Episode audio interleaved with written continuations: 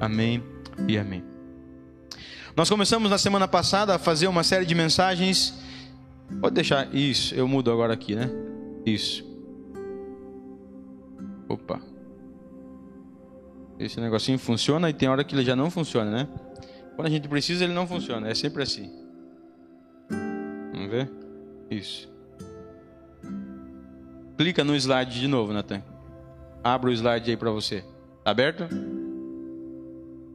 Não está indo nem para frente nem para trás também aí? Isso. Vamos lá.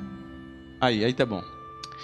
Nós começamos a falar na semana passada uma série de mensagens e eu não coloquei por que, que a gente está fazendo essa série de mensagens, né? A razão de nós estarmos fazendo, falando sobre ofensa, sobre perdão.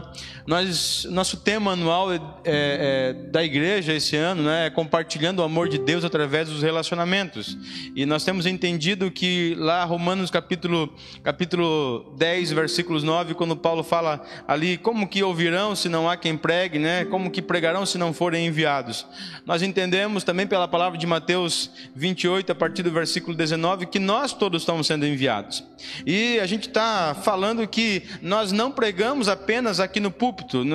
quando fala ali de, de pregação, não é que você tem que assumir o púlpito e tem que pregar. Se você tem esse dom, Deus abençoe. É uma benção, é um dom dado por Deus.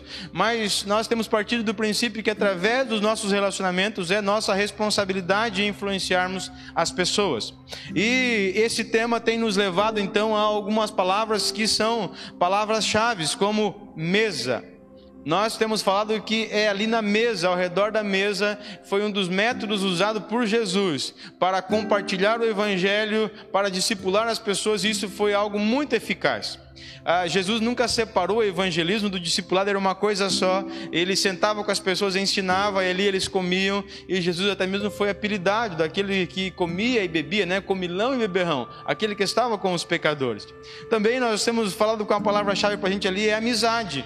Quando a gente senta à mesa com as pessoas, nós sentamos para nos faz, fazer um amigo, né? Senta-se uma pessoa desconhecida e levanta dali uma pessoa que agora é teu amigo, que está à tua mesa, que está com a gente ali dentro da nossa casa, pessoas que nós consideramos. Né? Então, esse é o princípio que temos aprendido. Também tem a ver com simplicidade. Muitas vezes a gente leva as pessoas para nossa casa, a gente, ou a gente não quer levar as pessoas lá, porque nós temos vergonha da nossa casa, o que, que eu vou oferecer, o que, que eu vou dar para comer, não sei o que, né? E não é, não é o que você vai dar para comer, não é a tua casa, é você, é, é a tua amizade, é a tua pessoa. Somos nós, é a coisa mais importante que a gente pode dar para alguém é o nosso tempo, é nós mesmos. Né? Então, a simplicidade de tudo isso. Né? Você vai ir lá em casa algumas vezes e nós vamos comer lá um pão só, né? E com salsicha, nós comemos na semana passada, né?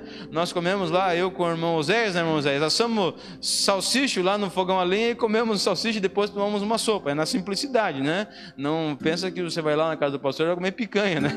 A não ser que você leve, né? Aí, amém, né? Mas nós assamos lá um salsicha e comemos lá um salsicha e foi benção, né? Então é simplicidade simplicidade. E fazemos isso de maneira intencional. Ah, tem uma intencionalidade nisso, porque nós queremos reproduzir aquilo que Jesus fez, o método de Jesus, né? E aí na semana passada, nós começamos a falar, já não passou, Natan.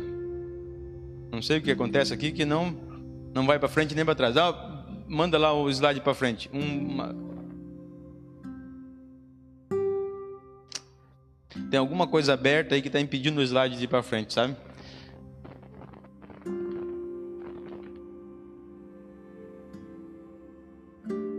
Não. Deixa deixa eu ver. Os nossos, os nossos juniores, né? Pera aí. Olha só.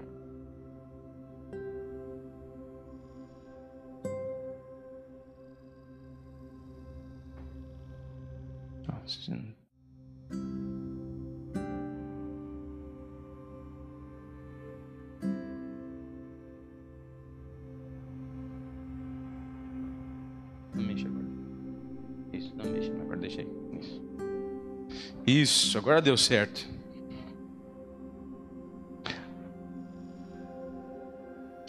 E aí na semana passada nós falamos ali, né? Estivemos falando com os irmãos sobre ofensa. o poder da ofensa, como que a gente lida com a ofensa. Falamos, né, que a nossa mensagem ela foi, ela tem a base bíblica, mas nós usamos como apoio também o livro A Isca de Satanás do John Bevere. E a ofensa ali é a definição de ofensa que a gente viu é tropeçar, é pisar em uma armadilha, é uma tropeçar em uma pedra. A palavra grega para ofensa lá que nós utilizamos, né, mostramos para os irmãos aqui o significado, é aquele gatilho que dispara a armadilha. Então você cai em uma ofensa. Quando você pisa naquele gatilho, você fica preso. Também a outra palavra que a Bíblia usa para para ofensa, né, próscoma, é a palavra que significa uma pedra no meio do caminho e você foi passar e você tropeçou naquela pedra. Então, ofensa, né, é quando nós caímos em uma armadilha, quando nós tropeçamos em uma pedra e ficamos ali caídos. Também nós falamos na semana passada que nós nos ofendemos por causa da nossa justiça própria. Nosso senso de justiça própria coloca nosso merecimento lá em cima. Eu mereço, eu merecia mais. Eu não merecia isso, então eu me ofendo. Ah, e a gente usou como ilustração prática de tudo aquilo que nós falamos o texto de Caim, lá em, em Gênesis capítulo 4. Nós nos ofendemos também por causa do nosso sentimento invejoso. Caim sentiu inveja do seu irmão.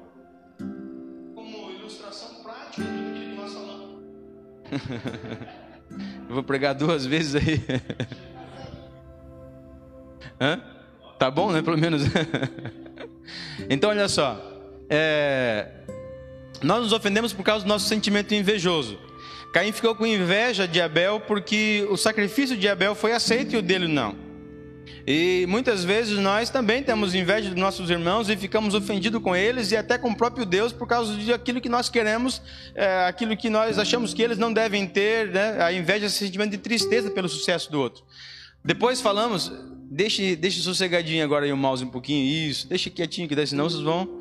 É, também nós, nós nos ofendemos por causa do nosso discernimento falho, né? Faltou ali o falho, né? Quando a gente entende as coisas de maneira errada, a gente ouve, a gente vê duas pessoas conversando e a gente acha que aquelas pessoas estão falando da gente. A gente entende uma situação completamente errada. O diabo pega a palavra e ele torce a palavra e entrega lá no teu ouvido de maneira totalmente equivocada. Você entende uma coisa que nunca foi dito naquilo. Eu sei o exemplo de uma pessoa que já falou que ouviu uma coisa e eu fui saber daquela situação, a palavra que ela entendeu nunca foi dita. Quem que falou isso? Quem que levou aquela palavra lá no ouvido dessa pessoa? O Satanás, é o diabo que faz isso. Então nós nos ofendemos por causa do nosso discernimento falho. E John Bevere fala no livro que 95% das pessoas que se ofendem se ofendem porque elas discerniram de maneira errada a situação. Elas não foram realmente ofendidas. Apenas 5% das pessoas realmente são ofendidas, segundo ele, né? E também nós nos ofendemos por causa de nós ignorarmos muitas vezes a palavra de Deus. Ao ignorarmos a palavra de Deus, nós nos ofendemos. Também. Ah, o, o, a palavra de Deus veio a, a palavra de Deus veio a Caim, né? Deus veio falar a Caim e falou: Caim, olha, por que, que você está triste? Por que, que você está amargurado?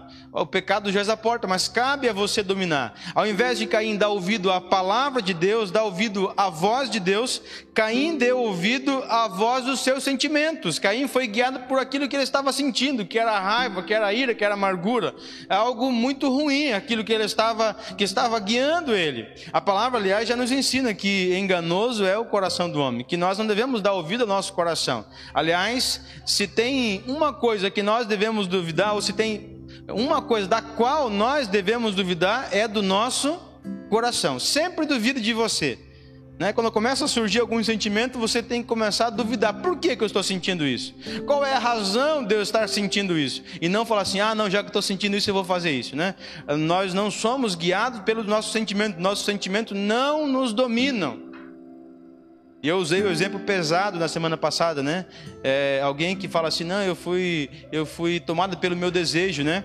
É, eu passei na rua e vi uma moça muito bonita e eu senti o desejo de estuprar ela. E aí você vai na delegacia, se apresenta lá e fala assim, é, delegado, né? Eu estuprei uma moça, mas eu não posso ser preso, porque afinal de contas foi o desejo, o sentimento que me tomou e eu não consegui resistir. Será que isso seria aceitável? Né? Nós não somos dominados pelo nosso desejo, não podemos ser dominados pelos nossos sentimentos. Nós devemos duvidar deles e devemos pedir ao Senhor domínio próprio. Foi isso que Deus falou para Caim. No exemplo de Caim e Abel ali, o que, que a ofensa levou? A ofensa levou Caim à tristeza, levou ele a ficar irado com o seu irmão e levou ele à morte. Parece esse ser o caminho das nossas das ofensas que nós sofremos muitas vezes. Elas nos fazem ficar tristes, elas nos fazem ficar irados e elas nos levam à morte, ou física ou espiritual ali, emocionalmente também, né? Nós poderíamos falar a respeito disso, né? E hoje então eu quero falar sobre a liberdade que o perdão é, ele nos dá. Através, se nós somos ofendidos, vai precisar ter uma restauração, vai precisar haver perdão para que a gente possa ter o relacionamento restaurado, restabelecido. E o texto que eu quero utilizar nessa noite é o texto de Lucas no capítulo 11, a partir do versículo Lucas capítulo 11, a partir do versículo perdão, Lucas capítulo 15, a partir do versículo 11.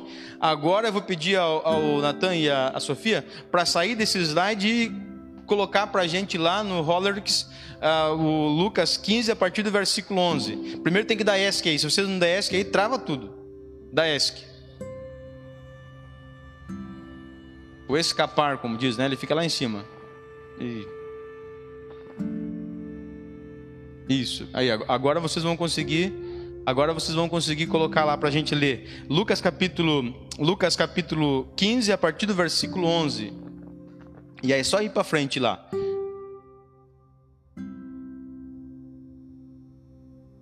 Lucas 15, versículo 11.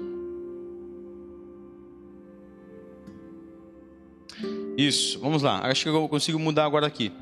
Vamos ver? Não, não vai. Tem que ser aí mesmo. Disse mais: certo homem tinha dois filhos. O mais, moço disse ao pai: Pai, dá-me a parte dos bens que me cabe por herança. Então o pai repartiu seus bens entre eles. Poucos dias depois, o filho mais moço, juntando todas as suas coisas, partiu para um país distante e lá desperdiçou seus bens vivendo de modo irresponsável. E depois de gastar tudo, houve naquele país uma grande fome e ele começou a passar necessidade. Então se colocou a serviço de um dos cidadãos do país e este o mandou para os seus campos para cuidar de, de porcos. Ele desejava encher o estômago com as alfarrobas que os porcos comiam, mas ninguém lhe dava nada.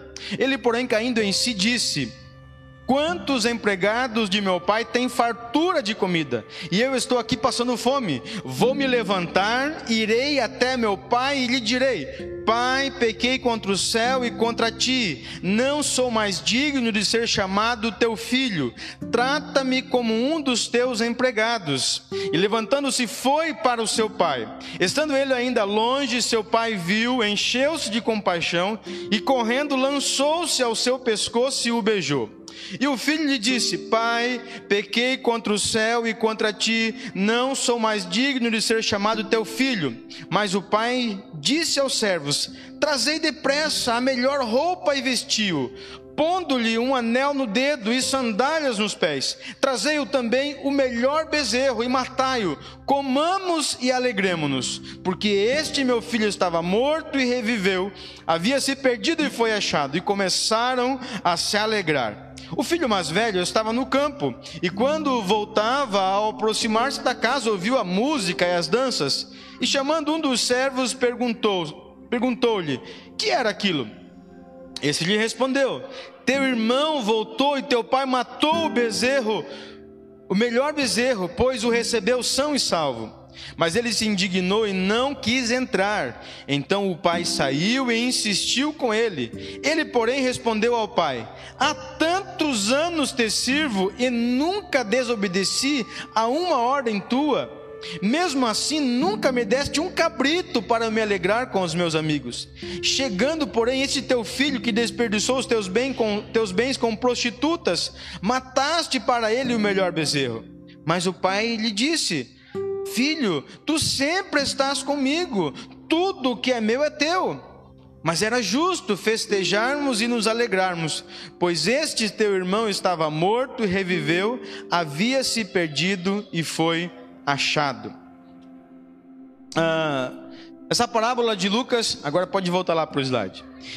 Essa parábola de Lucas aqui vai mostrar para a gente, né? É, Jesus contando essa parábola aqui, e a razão de Jesus ter contado essa parábola, ela está no início do capítulo 15.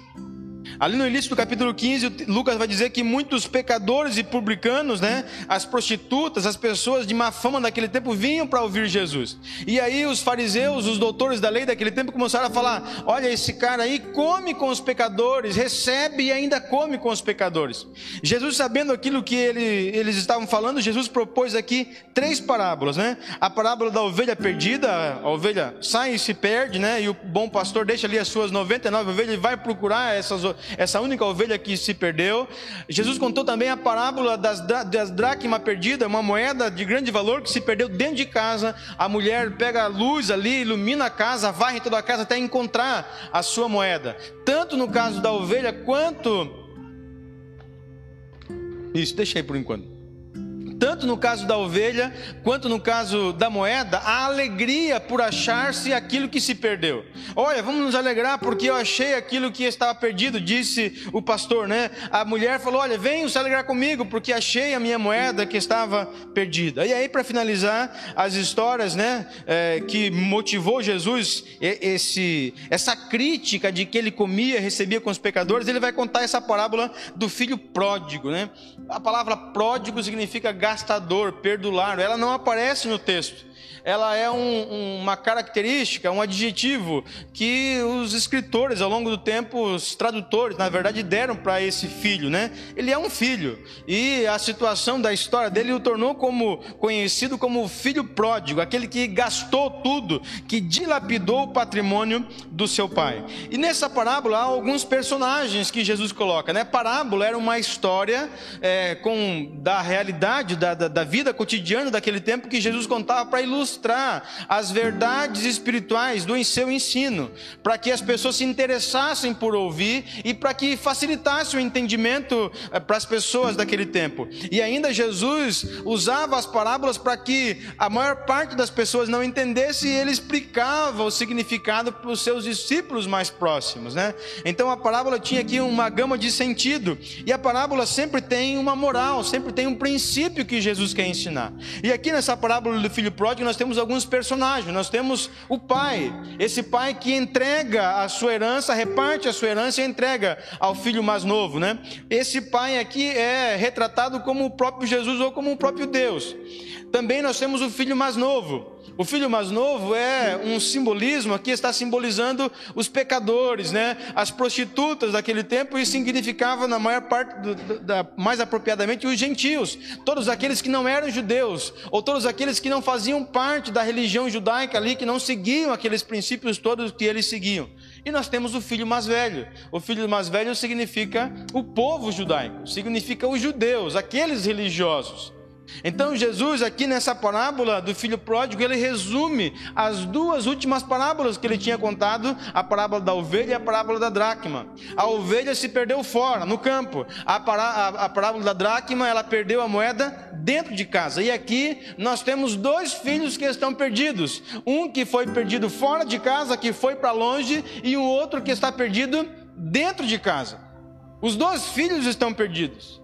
Um está fora e o outro está dentro. Por isso que a gente muitas vezes lamenta por aqueles que partem e muitas vezes não percebe que muitos que ficam também estão tão perdidos quanto aqueles que estão fora. Essa é uma realidade. Existe muita gente dentro da igreja perdido e existe muita gente fora da igreja perdido também, né? Tem gente que vem para o culto, senta, assiste, escuta, mas a palavra entra por aqui, sai por aqui, continua tão perdido quanto quando entrou aqui.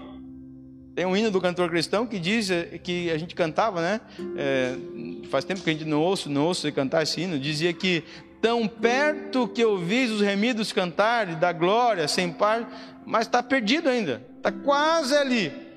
Jesus falou para um doutor da lei, quando é questionado sobre o maior mandamento, amarás ao Senhor teu Deus de todo teu coração, né? E ali amar o teu próximo como a ti mesmo. Quando ele fala, olha, realmente isso, Jesus fala para ele, na verdade você está bem perto do reino, mas estar perto não quer dizer que está dentro. Então, esses dois filhos estavam aqui perdidos. E a partir desse, a, a, a, moral dessa história, então, né, é que Deus ama os pecadores que se arrependem e voltam a Ele. Deus é amor, é cheio de bondade e misericórdia. Todas as vezes que um pecador arrependido volta-se para Ele, Deus recebe. Essa é a moral dessa história. Então a gente sabe disso, mas eu quero observar essa, essa parábola aqui do ponto de vista do perdão, do ponto de vista da liberdade que o perdão pode trazer para a gente. E a primeira coisa que essa parábola, essa parábola vai nos mostrar é que nós precisamos da liberdade que só o perdão pode dar, porque é impossível não sermos ofendidos. Jesus falou no texto aqui de, de Mateus, no capítulo 18, versículo 7, diz assim: Ai do mundo por causa dos escândalos, pois é inevitável que eles venham, mas ai do homem por meio de quem o escândalo vier. Nós também aprendemos na semana passada que a palavra aqui, escândalo, também pode ser traduzida por ofensas. A palavra grega aqui, escândalo é uma palavra grega, está aqui transliterada para o português. Escândalo significa ali aquela, aquele gatilho onde a, armadilha é colocada para disparar. E é impossível, Jesus está dizendo então, ai dos escândalos, é impossível que não venham ofensas, é impossível que alguém não fique pelo caminho, mas o terrível é o ai, né, que Jesus está falando aqui, coisa terrível é por meio de quem o escândalo vai vir. Então, nós devemos tomar com certeza você, eu e você, em algum momento seremos ofendidos. É impossível que nós não sejamos ofendidos. Isso é fato, Jesus está falando isso aqui. Agora, nós temos que redobrar nossa atenção para que nós não sejamos os ofensores para que a gente não seja aquele pelos quais vem o escândalo. Nós não sejamos aqueles que colocam que, como que armadilhas para as pessoas caírem e ficarem presas. Que nós não sejamos como que pedras que ficam no meio do caminho para atrapalhar a, a vida das pessoas, para fazer as pessoas tropeçarem. Porque vai ser coisa terrível para a gente passar por isso. O filho, mais, o filho mais novo, com o pedido que ele fez, né, pai, dá-me aqui a minha parte que cabe da herança. É, esse filho mais novo, ele, ao fazer isso, ele ofende o seu pai, porque ninguém pedia a herança, ninguém pediu uma herança antes do pai morrer. O que esse filho está dizendo para esse pai é: pai, o senhor está demorando demais para morrer. O senhor devia ter morrido muito antes, porque eu quero a minha parte da herança, eu quero viver a minha vida do jeito que eu bem entender. Então, esse filho aqui ofende o seu pai. Esse filho aqui também ofende o seu irmão com a sua partida, porque agora esse irmão tem que ficar sozinho com, com o seu com o trabalho ali, fazer todo o trabalho que havia naquela propriedade, ele tem que fazer sozinho. E ele sai e ele vai gastar o seu, a sua herança de uma maneira é, irresponsável, né? diz a palavra do Senhor. A gente aprende com isso, observando essa parábola, essa história de Jesus aqui, que a família é um lugar de ofensas. É no seio da família onde nós mais profundamente nos ofendemos e ofendemos as pessoas. E o diabo sabe disso. E isso porque o poder da ofensa, ele é diretamente proporcional à importância que eu dou para as pessoas. Quanto mais importante eu considero aquelas, aquela pessoa, tanto mais importante, tanto mais profunda, tanto mais doída vai ser a ofensa. Vamos imaginar uma situação que você que você está que você está na rua, né? E ali você você para no você para num sinal e tem lá um, um, um mendigo lá pedindo moeda ali e você dá 50 centavos para ele, né? E ele pega aquela, aqueles 50 centavos e ele fala: Você, mas aqui muquirana, sem vergonha, você é um mão de vaca, né? E xinga você, tomara que você morra, tomara que você não vá para frente, que você vire também um mendigo e comece a te ofender você vai embora e fala assim: vê, olha só que esse cara dá uma moeda para o cara, o cara reclama ainda. Eu se foi embora, mas aquilo não vai acabar com o teu dia. Agora você já imaginou se é o teu próprio filho que está falando para você? Pai, você é um muquirano lazareno, mão de vaca. Tomara que você morra, que você passe fome. Como que você ouviria isso? Eu não tenho dúvida que se você, um pai, ouve isso de um filho, isso acaba com o dia. Acaba com o dia e pode fazer uma ferida profunda, olha, uma grande ferida no coração da gente. Ouvir isso de um filho. Porque, usando aqui a linguagem matemática, né? A linguagem matemática diz aqui que, é, fazendo uso disso, né, que a ofensa é diretamente proporcional ao valor que você dá para aquela pessoa no teu relacionamento. Quanto mais valorizada é aquela pessoa no teu relacionamento, no teu relacionamento, quanto mais expectativas você tem com aquela pessoa no teu relacionamento, tanto mais a ofensa dela vai ser profunda no teu coração. Porque o diabo sabe de onde que ele vai te atacar e onde que vai ser mais doído para você. O diabo parece um daqueles, parece a luta do Popó com o Whindersson Nunes, né? Ele sabe onde bater para fazer você, né, gemer de dor. Ele bate no lugar certo. Então nós devemos perceber isso. Davi passou por isso, olha o que diz o Salmo. Olha o que diz o Salmo. Ixi, esse negócio, não sei se é esse negocinho aqui ou é esse data show aí que tá bugado, né? Passa lá, Natan. O próximo. Acho que tem um. Nem aqui, nem lá, né? O Salmo 55, 12. Salmo 55, do versículo 12 em diante. Ele diz: Com efeito, não é meu inimigo que me afronta. Aí, isso, deixa aí. Agora não toquem mais para ver se vai funcionar da próxima vez. Diz assim: Com efeito, não é o não é o inimigo que me afronta. Se o fosse, eu o suportaria. Nem é o que me odeia que se exalta contra mim, pois dele eu me esconderia. Mas Davi vai falar: Mas és tu, homem meu igual, meu companheiro e meu íntimo amigo. Juntos andávamos, juntos nos entretínhamos e íamos com a multidão à casa de Deus. Então Davi está falando: se fosse o inimigo e tivesse contra mim, eu poderia entender, eu suportaria. Se fosse aquela pessoa que, que, que me odeia, que estivesse me fazendo mal, que tivesse se levantado contra mim, eu também me esconderia dessa pessoa e não teria nenhum problema com isso. Mas é o meu companheiro, é o meu amigo, aquele amigo que andava comigo. Nós íamos para a igreja juntos, eu dava carona para ele no meu carro, eu trazia, eu levava ele para casa. Nós saíamos, nós éramos os melhores amigos. Foi ele que me ofendeu.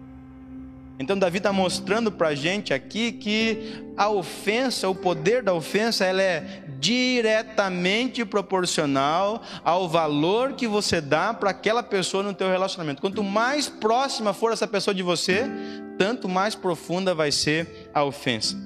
E aí, a solução que alguns dão para isso é eu não vou valorizar mais ninguém, eu não vou confiar mais em ninguém, eu não quero saber mais de ninguém, eu vou me isolar do mundo, todo mundo é maldito, traidor, e aí vira uma pessoa rancorosa, uma pessoa que não se relaciona com ninguém, porque ela foi para o extremo de agora ninguém presta. É assim que muitas pessoas estão vivendo, desse jeito triste. Essas pessoas estão presas à ofensa. Nós estamos falando e repetindo isso que a ofensa é uma armadilha. A ofensa prende você. Dar e receber perdão, né, ou pedir perdão é algo importantíssimo na nossa vida. Em algum momento eu vou ser ofendido, mas em outros momentos eu vou ser ofensor. E eu vou ter que me dirigir à pessoa e falar: "Me perdoa, eu errei", né? Me perdoa, por favor, eu não errei, falhei. Essas pessoas, elas precisam, essas pessoas que estão presas ali na falta de perdão, elas precisam urgentemente da liberdade que somente o perdão pode dar. Talvez essa situação que a gente descreveu até aqui hoje descreva exatamente a sua vida. E você está falando assim, isso tudo que o pastor está falando é para mim. É para você mesmo. É para mim, né? é para nossa vida. Nós seremos ofendidos, né? Eu estava falando para Júnior no carro ali, para a Aline com a Patrícia, né? Eu fui pedir um Uber, né? E eu falei, pô, pô mandei uma mensagem pro rapaz do Uber assim, ó, nós estamos em quatro aqui, né? É, e aí ele falou assim, que é pegadinha isso aí? Eu falei, como pegadinha? E eu falei, a gente está indo para a igreja e tal, né? Ele falou bem assim, então fique tranquilo que Deus não vai, Deus não vai ligar se você pedir dois carros, né? No Uber só pode andar três pessoas, né?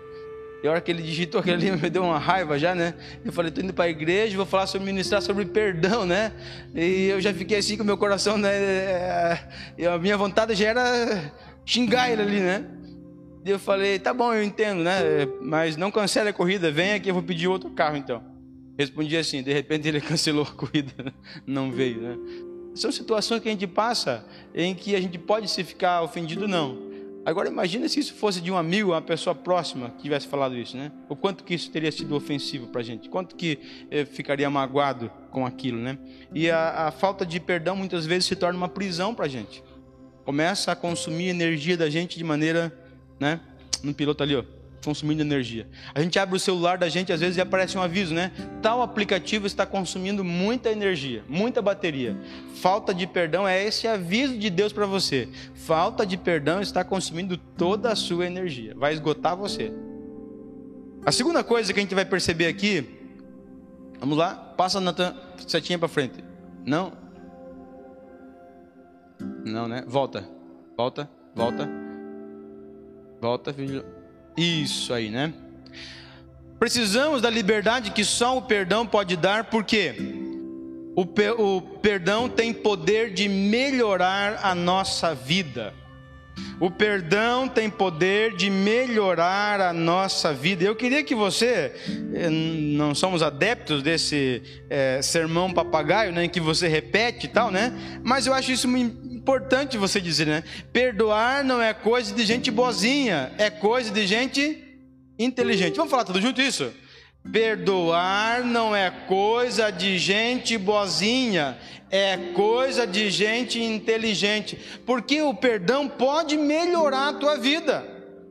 E a não ser que você me perdoe pela palavra, você seja burro, que você queira continuar lascado a tua vida inteira, Todos nós queremos melhorar de vida, não queremos? Você não quer melhorar de vida? Eu quero que a minha vida seja melhor a cada dia. E tenho certeza que você também quer que a tua vida melhore a cada dia. A situação daquele filho pródigo era deprimente. A situação dele, nos versículos 15 a 16, está falando ali que ele estava, ele estava sofrendo de tal jeito que é, estava comendo, querendo comer a comida que os porcos comiam.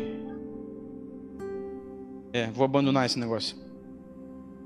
Lucas capítulo 15, versículos 14 a 16 diz: Depois de ter consumido tudo, sobreveio aquele país uma grande fome. É, Natan e Sofia, veja se esse versículo está aí. Lucas capítulo 15, a partir do versículo 14. Veja lá na sequência do slide. Depois de ter consumido tudo, sobreveio aquele país uma grande fome, e ele começou a passar necessidade. Então foi pedir trabalho a um dos cidadãos daquela terra, e este o mandou para os seus campos a fim de cuidar de porcos. Ali ele desejava alimentar-se das alfarrobas que os porcos comiam, mas ninguém lhe dava nada. É interessante que para um judeu tratar de porcos era o fundo do poço. O judeu ele não queria saber de, de, de, de, porcos, eles, ele não tinha a ideia, aquilo era algo extremamente nojento para um judeu mexer com porcos, né? Era algo realmente difícil para eles. Ele está no fundo do poço. Uma ilustração para isso, para os nossos dias aqui, seria que você perdeu o emprego, você não tem mais o que fazer e você agora está ali no lixão, é, buscando ali algumas coisas recicladas para vender, para ganhar algum dinheiro e você está com fome você está na expectativa de que venha uma sacola e que tenha ali alguma coisa que seja dignamente aproveitável para você comer. Seria mais ou menos essa a situação para a gente. E a decisão daquele, daquele filho mais novo que havia dissipado toda a sua, a sua herança, que devia gastado, que gastou, né? Segundo o que o filho mais velho, o seu irmão mais velho fala, gastou com prostitutas e com meretrizes, né? A, a sua herança. A situação dele era manter o orgulho e continuar ali no, no lixo, manter o orgulho e continuar no chiqueiro cuidando de porcos, ou se arrepender, se quebrantar, se levantar e voltar para o seu pai pedir perdão, restaurar um relacionamento e ter uma vida diferente, uma vida muito melhor do que aquela que ele estava experimentando. Então, perdoar, a liberdade que o perdão traz para a gente, é essa liberdade de fazer com que a nossa vida melhore, fazer com que a nossa vida vá para frente e não ande para trás. É isso que a primeira coisa que a gente percebe aqui nessa questão de que o perdão pode melhorar a tua vida. A dificuldade sempre vem sobre a vida da gente, né? Muitas vezes por nós não liberarmos perdão, e essas dificuldades muitas vezes são a forma de Deus chamar nossa atenção de que algo está errado na nossa vida. A pior coisa, eu li alguma vez sobre isso, a pior coisa que Deus pode fazer com alguém é quando essa pessoa erra, Deus fazer com que essa pessoa prospere, Deus fazer com que essa pessoa vá para frente. Se uma pessoa caiu nisso e Deus abandonou essa pessoa, fazendo com que ela, ela prospere, mesmo depois de ter feito um monte de coisa errada, sem restaurar, sem pedir perdão, é porque Deus está próximo a abater aquela pessoa.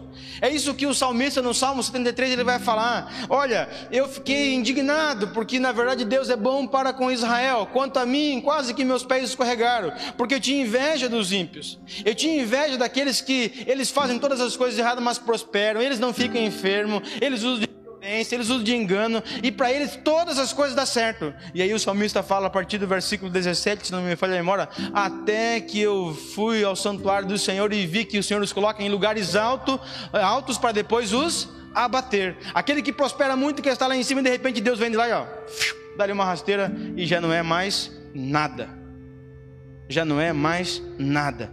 Então as dificuldades da nossa vida muitas vezes é um apelo de Deus, falando assim: "Oh, ei, você está no caminho errado, volta, faz o retorno, pega o retorno e volta. Esse caminho é o caminho de morte, esse caminho é o caminho largo, não pega esse caminho, volte por favor." Deus está falando através das circunstâncias para a vida da gente.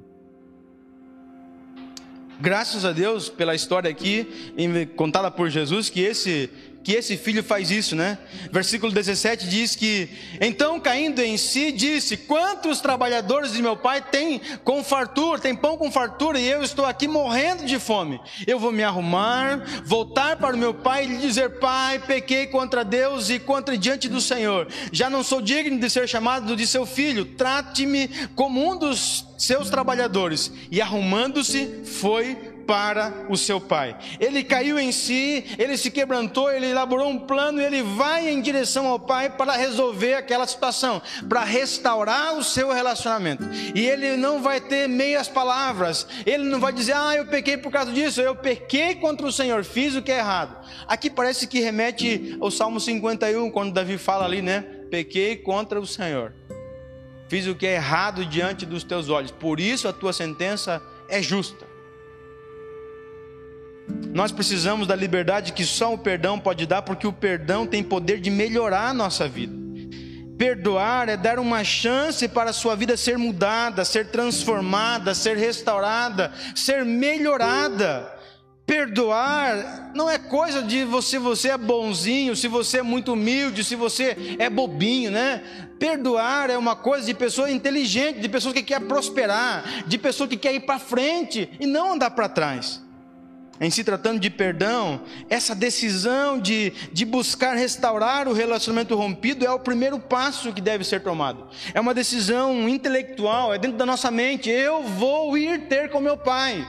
Eu vou ir lá e vou pedir perdão para aquela pessoa, essa decisão. Nós agimos de acordo com a decisão que nós tomamos na nossa mente. E esse filho, ele se levantou, depois de ter tomado essa decisão, ele se levantou, e o texto dizendo no finalzinho, e arrumando-se, foi. Em outras versões, levantou-se e foi. Ele não ficou apenas em uma, em uma questão mental, né? Ah, eu vou pedir perdão. Não, ele foi decidido. Ele foi lá e foi fazer. Pode passar o próximo slide. A terceira razão por que nós, porque o poder, o perdão tem poder de libertar a gente, né? É, nós precisamos da liberdade que só o perdão pode dar, porque sem perdoarmos nós não seremos perdoados. Na tão conhecida oração do Pai Nosso de Jesus ali, né? Depois de ensinar como que os discípulos deveriam orar, Jesus terminou dando para a gente a chave da vitória na oração. E a chave da vitória na oração que Jesus nos deu não é eu determino, levante a mão para o céu e diga eu determino, levante a mão para o céu e diga eu recebo. Essas não são as chaves de uma oração de sucesso de acordo com Jesus. A chave da oração bem sucedida de acordo com Jesus, lá em Mateus 6, 14 e 15, que está aí para você, a chave da oração bem sucedida é o seguinte: olha o que Jesus diz: porque se perdoardes aos homens as suas ofensas, também vosso Pai celeste vos perdoará. Se, porém, não perdoardes aos homens as suas ofensas, tampouco vosso Pai vos perdoará as vossas ofensas. a gente aprende aqui que a nossa falta de perdão, de liberar perdão, de receber esse perdão de Deus, bloqueia o nosso relacionamento com o Pai. Então ali o ser ele é condicional. Voltamos lá para a linguagem matemática novamente, né? Se é uma, é uma condição. Se você perdoar, você vai ser perdoado. Se não perdoar, não vai ser perdoado. E se você não for perdoado, não há relacionamento com Deus.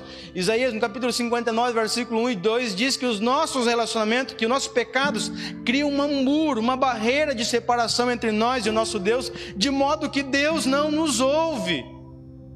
Uma pessoa que está é, a um perdão, que, que não dá perdão, que está magoada com alguém e que não liberou perdão, ela não pode nem orar. A oração chega aqui no forro e bate na cair na tua cabeça.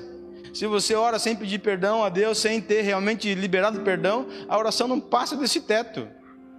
A oração é vazia, não tem sentido nenhum aqui. Perdoar é aqui uma questão de obediência àquilo que Jesus falou. Se perdoar é uma coisa inteligente, lá no meu argumento anterior, nesse aqui, perdoar é obediência.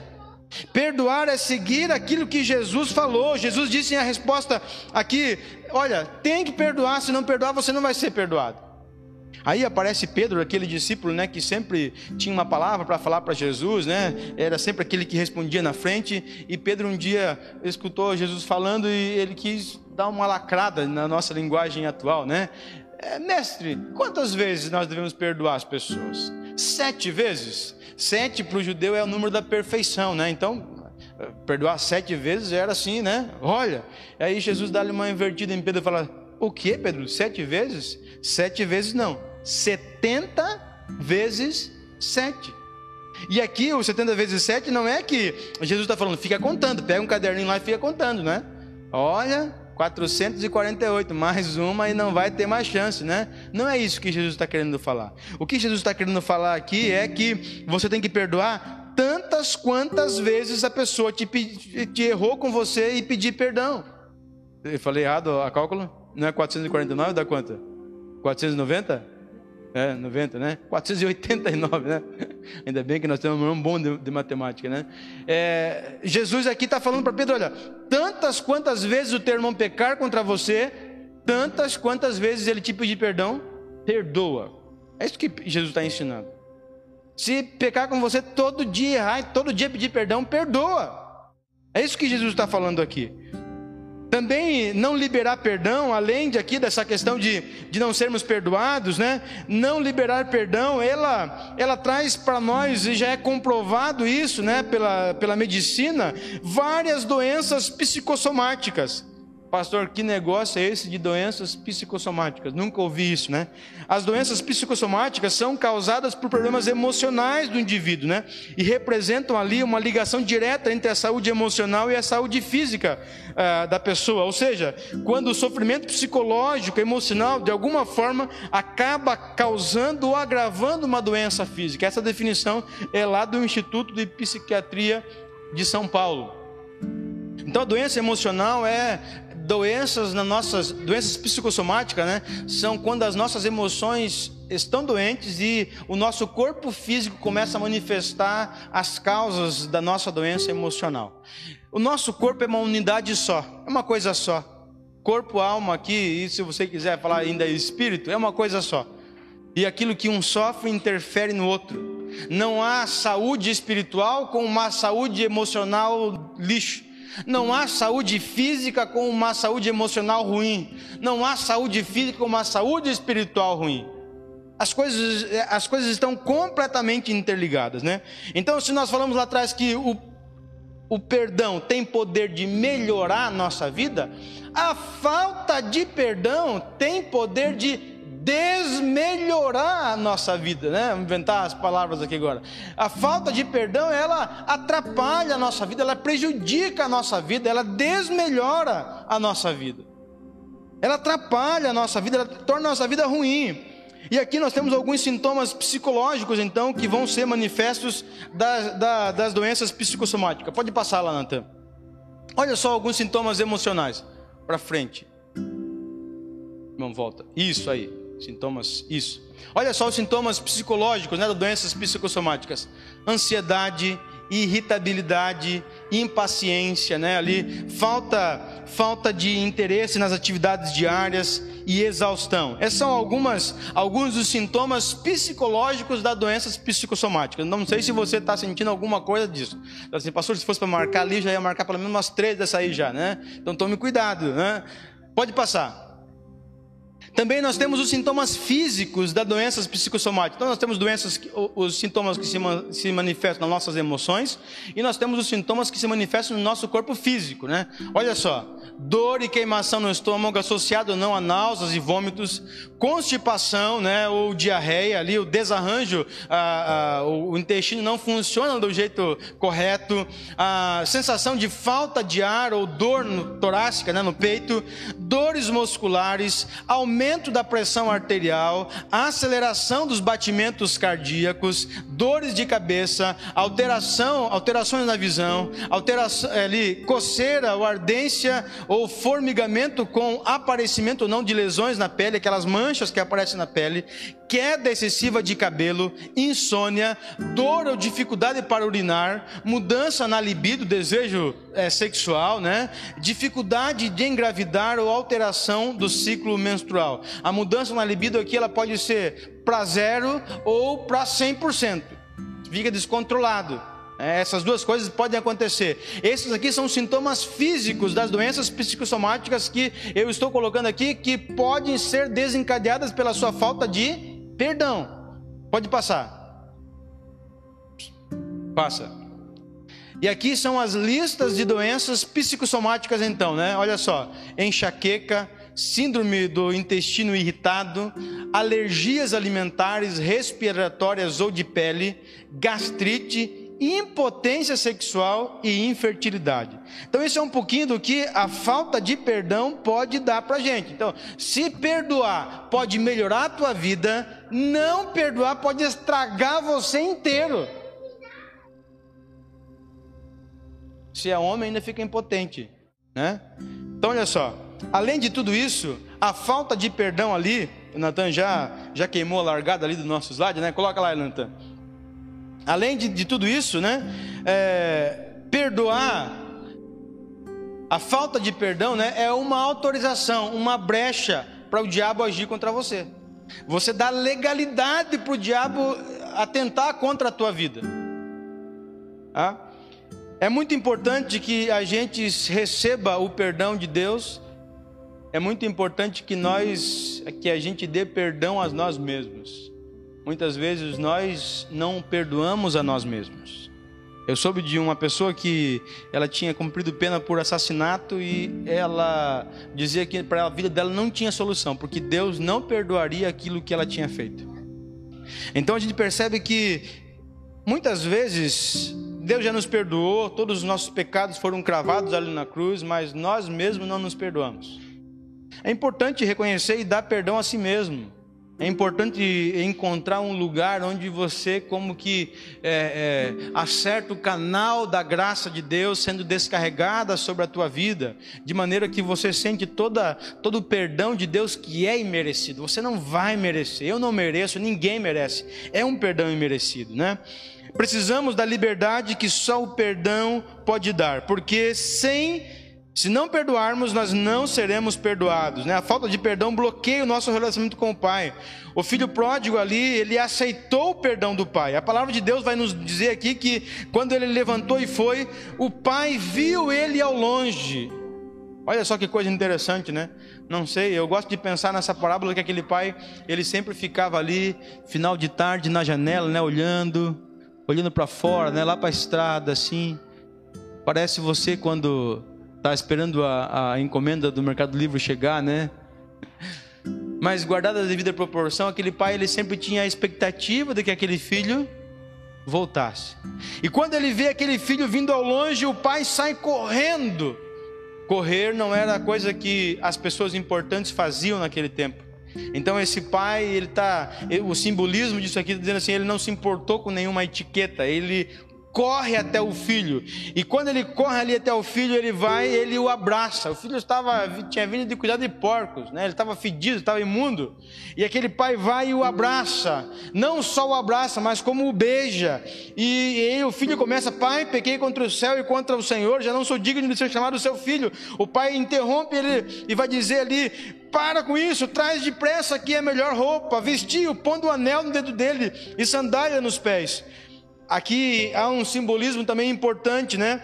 É, trazer a melhor roupa aqui está dizendo que esse, esse filho está recebendo agora a sua posição, está sendo restaurado a posição de filho. Agora ele não é mais, não vai ser um, não vai ser um funcionário, ele não vai ser um empregado, ele não vai ser um escravo. Ele está sendo restituído aqui a posição de ter a, a toda a sua imundícia sendo tirada, a roupa suja tem a ver com essa purificação. Ele está sendo purificado. Ele também fala para trazer um anel, a autoridade, a dignidade dele como um herdeiro novamente daquela aquela família. Também está falando para trazer a sandália nos pés. A sandália significa ali que ele não era escravo, somente os escravos andavam descalços.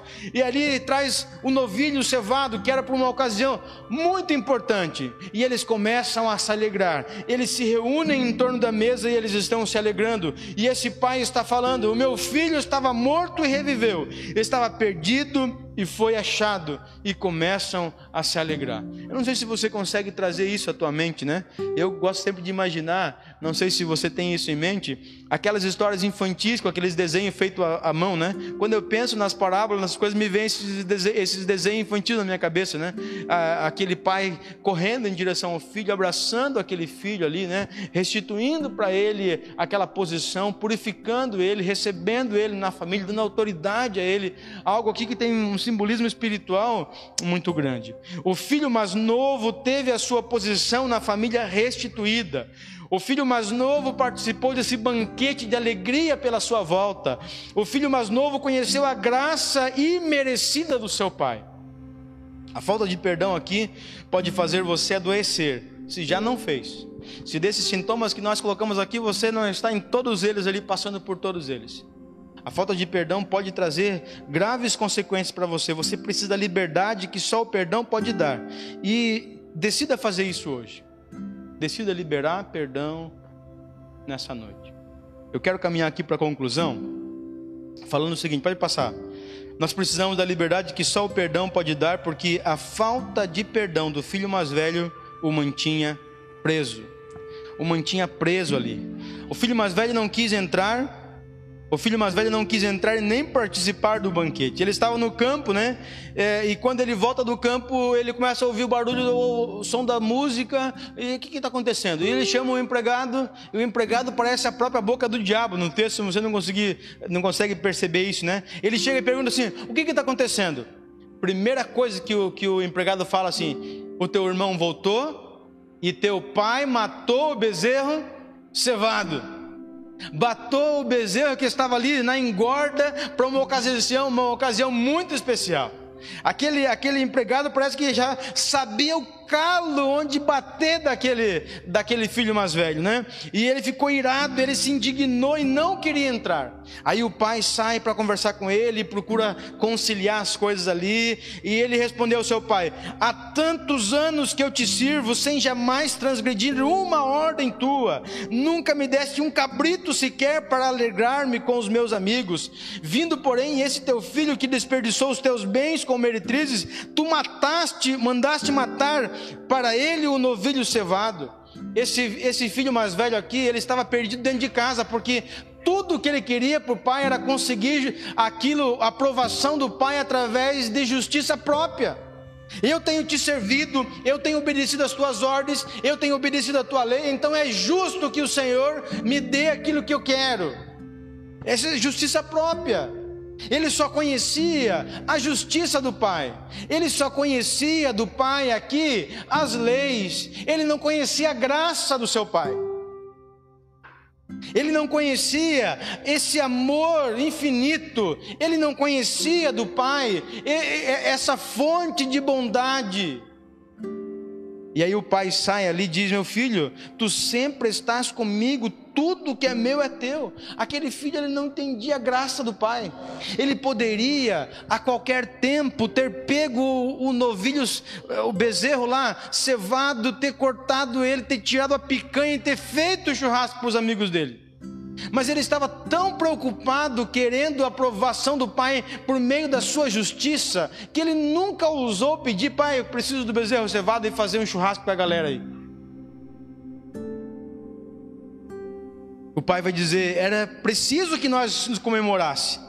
Era preciso que a gente se alegrasse, porque o teu irmão estava morto e reviveu, estava perdido e foi achado.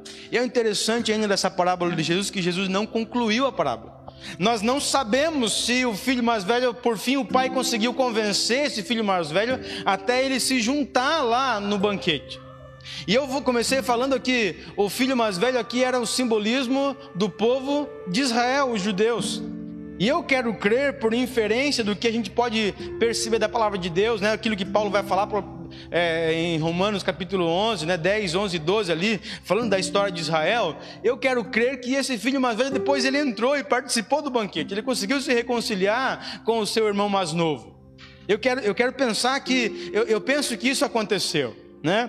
Mas o filho mais velho estava ofendido primeiramente com o seu pai, a ofensa dele era com o pai, a irritação, a ira dele, a falta de perdão era dirigida ao pai, primeiramente. Primeira, porque o pai deu a herança e porque esse, esse seu irmão foi, gastou como quis a herança, e agora quando volta o pai restitui a sua posição. Isso não é justo na, na, na mente dele. E ele também está virado com o seu irmão. A graça do Pai foi derramada de modo tão incondicional sobre o filho mais novo, que ele teve a sua posição restituída, ele teve ali as suas vestes purificadas, a sua autoridade de novo colocada ali como, como filho, né?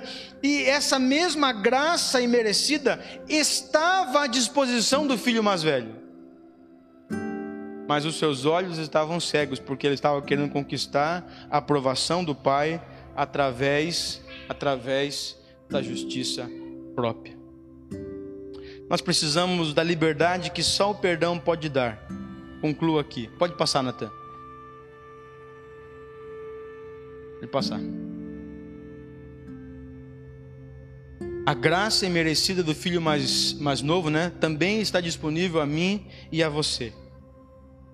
Nós precisamos da liberdade que só o perdão pode dar, porque é impossível que nós não sejamos ofendidos em algum momento. Jesus falou que a ofensa vai vir.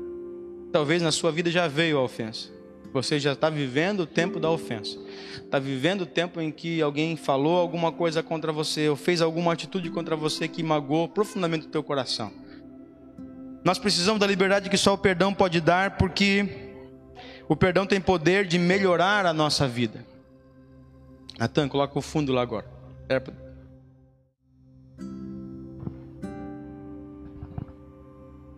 Isso, né?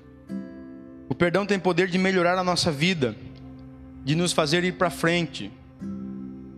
Sem perdoarmos, nós não seremos perdoados. Perdão é uma questão de inteligência, é uma questão de obediência. A liberdade que o perdão pode dar, ela, ela nos livra de ficarmos presos, presos a armadilha em que o filho mais velho estava preso. Ele estava como que dentro de uma cela. O perdão é como que a chave que chega e gira aquela fechadura e abre aquela aquela cela e nos põe em liberdade, como se fôssemos pássaros agora com as asas a desfrutar de toda a imensidão do ar a, experimentar tudo aquilo que Deus tem para a nossa vida. Quem você precisa perdoar? Quem te ofendeu e que você precisa liberar perdão? A quem você precisa pedir perdão? A quem você tem ofendido? A quem você ofendeu? A minha palavra para você é que você faça a mesma coisa que o filho pródigo fez. O texto diz que ele caiu em si, ele se levantou, ele estabeleceu um plano e ele foi. E ele fez aquilo que ele devia fazer. Você já sente o perdão de Deus? Talvez você não sinta o perdão de Deus. Jesus morreu ali na cruz pelos nossos pecados e cravou todos os nossos pecados na cruz. E nós precisamos receber esse perdão de Deus. Receba esse perdão. O Pai está como esse pai aqui da parábola. Ele está como que na janela, à espera de que você venha. E ao ver você chegando, ele vai correr em direção a você, vai te abraçar, vai restituir a tua posição, vai purificar você. Ele vai colocar um anel de autoridade na tua mão, colocar sandália nos teus pés, porque você agora não é mais um escravo, você é filho amado do Pai. Ele quer te devolver a posição na família. E tudo que você precisa é fazer o mesmo que o filho mais novo fez: tomar a decisão, levantar, ir e agir. Então curva sua cabeça. Se você tem alguém a quem você precisa pedir perdão, a quem você precisa perdoar, essa palavra foi para você nessa noite. Se você é um, um filho pródigo que está longe, saiba que Deus enviou essa palavra nessa noite de maneira especial a você.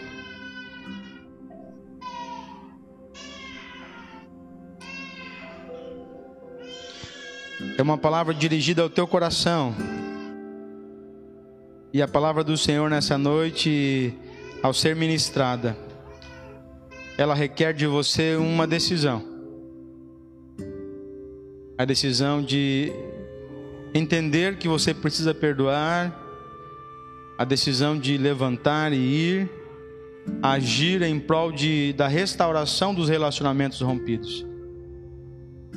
O perdão pode libertar você da gaiola, da armadilha, da cela em que você se encontra. Talvez você não tenha força para fazer aquilo que Deus espera de você. E eu falo para você nessa noite que por nós mesmos nós não temos realmente força. A força vem do Senhor. Talvez você não tenha coragem. A coragem vem do Senhor. Deus quer nos ajudar. E se você quer realmente fazer isso, eu quero orar por você. E a minha oração é para que Deus te faça corajoso que Deus te faça forte para fazer aquilo que Ele pede que você faça nessa noite. Pai, aqui estão teus filhos que são fracos, que são falhos, que muitas vezes se ofendem, mas que muitas vezes também, ó Pai, nós somos os ofensores. Nós clamamos a Ti pelas Tuas misericórdias, tem misericórdia de nós. E ao caminharmos, ó Deus, para o término desse culto nessa noite, essa palavra vem ao nosso coração para falar, chamar a nossa atenção para aquilo que a gente já sabia, chamar a nossa atenção para aquilo que está evidente na nossa vida, mas que nós não temos força e nem coragem para resolver. Então nós oramos, Pai querido, tem misericórdia de nós. Ô oh, Jesus dá força, dá coragem para a gente superar aquilo que o Senhor espera de nós, as, as mágoas, as ofensas, as tristezas, ó Pai. Nos ajuda, ó Deus, em nome de Jesus. Nos ajuda a irmos, ó Pai, a levantarmos e pedirmos perdão e dizer: Eu falhei, me perdoa. Nos dá coragem para isso. Faz a gente não se importar com nenhuma outra coisa que não seja restaurar os nossos relacionamentos. Dá força ao Pai, porque nós precisamos do Senhor. Dá forças, porque nós precisamos de Ti. Nós oramos assim, em nome de Jesus. Amém.